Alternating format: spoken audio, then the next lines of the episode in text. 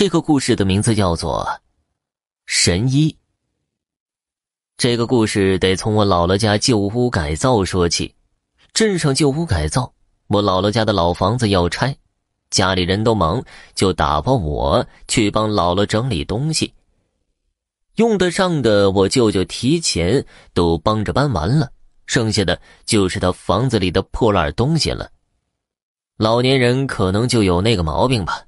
不管有用没用的东西都舍不得扔，堆在那儿又不值钱，还占地方。光是各种坛子和罐儿啊，就有五六个。一堆杂物被清理出去之后，在靠墙的地方露出一块牌匾来。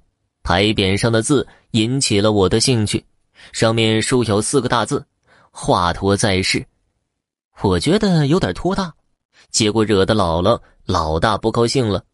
姥姥抚摸着那块牌匾，说是当年老百姓送给太老爷的。我可从没听说过太老爷会看病，因为没有人跟我提起过。姥姥就给我讲起了关于太老爷的一段传奇往事。就像我之前对太老爷的认识一样，他就是一个农民，快四十了都没娶上媳妇儿，因为他有一条腿打生下来就不好，走路一瘸一拐的。说是有那么一天呢，太老爷收了地里的红薯，背着筐往家走，路上看到几个人在路边，也不知道在鼓捣什么，太老爷就凑过去瞅了一眼，路边有一个壕沟，一只刺猬正往上爬呢。那刺猬看上去挺老的了，动作慢吞吞的，身上的刺都发白了。那几个人等他爬到一半的时候，用石头和棍子把他弄下去取乐。捅咕了一会儿，有一个人捡起块大石头要把那刺猬砸死。太老爷心善，觉得那个人有点过了，就伸手把他给拦下了。最后，那几个人一人拿了太老爷几个红薯作为交换，放了那只老刺猬。那只老刺猬费劲的爬出了壕沟。在钻进草丛之前，还回头瞅了一眼太老爷，那眼神就跟人一样。太老爷如常一样回了家，只是心疼被赖走的那几个红薯。第二天下午，太老爷干完地里的活，刚进院就有人敲门。开门一看，是一个小老头，白发、白眉毛、白胡子，说是要跟太老爷讨杯水喝。太老爷就把他让进了院子，倒了一杯水给他。那老头喝着水，就问起了太老爷的瘸腿。提起这个，太老爷多少有些怨气。如果不是那条腿拖累，他也不至于把日子过成这样。三十好几了，也没说上媳妇儿。那老头就说他懂些医术，要给太老爷看看。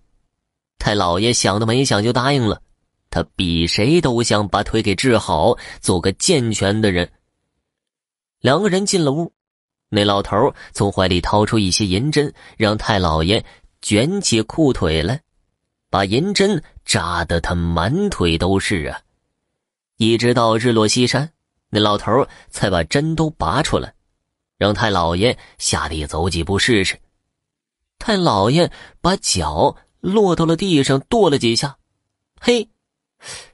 他就感觉那条腿好使了，他走路也不瘸了，这可把太老爷给乐坏了，感觉自己如同做梦了一般，扑通的就给老头跪下了。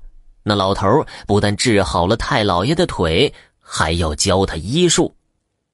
不过呀，只教了他三天，一天诊脉，一天认识草药偏方，一天察言观色。最后，老头说了一个住处，让太老爷有事的时候去找他。打从那天开始啊，太老爷就会给人看病了，而且还手到病除呢。慕名而来求医的人挤破了门槛儿，有钱的太老爷就收点，没钱的他也不要。也不知道帮了多少人了，受过他恩惠的自发筹钱，做了一块匾送给他，上书。华佗在世，挂在了他行医的堂屋墙上。太老爷的名声传到了外面，县城里有一个大户人家差人把他请去给府上的老太太瞧病。老太太卧床不起一两年了，求遍了名医，吃遍了名药，可都不见好。太老爷给那老太太用针扎了三天，一天比一天有起色，这可气坏了县城里常年给那大户人家看病的大夫。此人姓李，据说祖上还是太医呢。他没瞧好的病，叫太老爷这么一个泥腿子给瞧好了。他在那个大户人家面前丢了面子，砸了招牌，那可就怀恨在心了。他拆了一个跟班，去太老爷那儿打探太老爷到底是什么来路。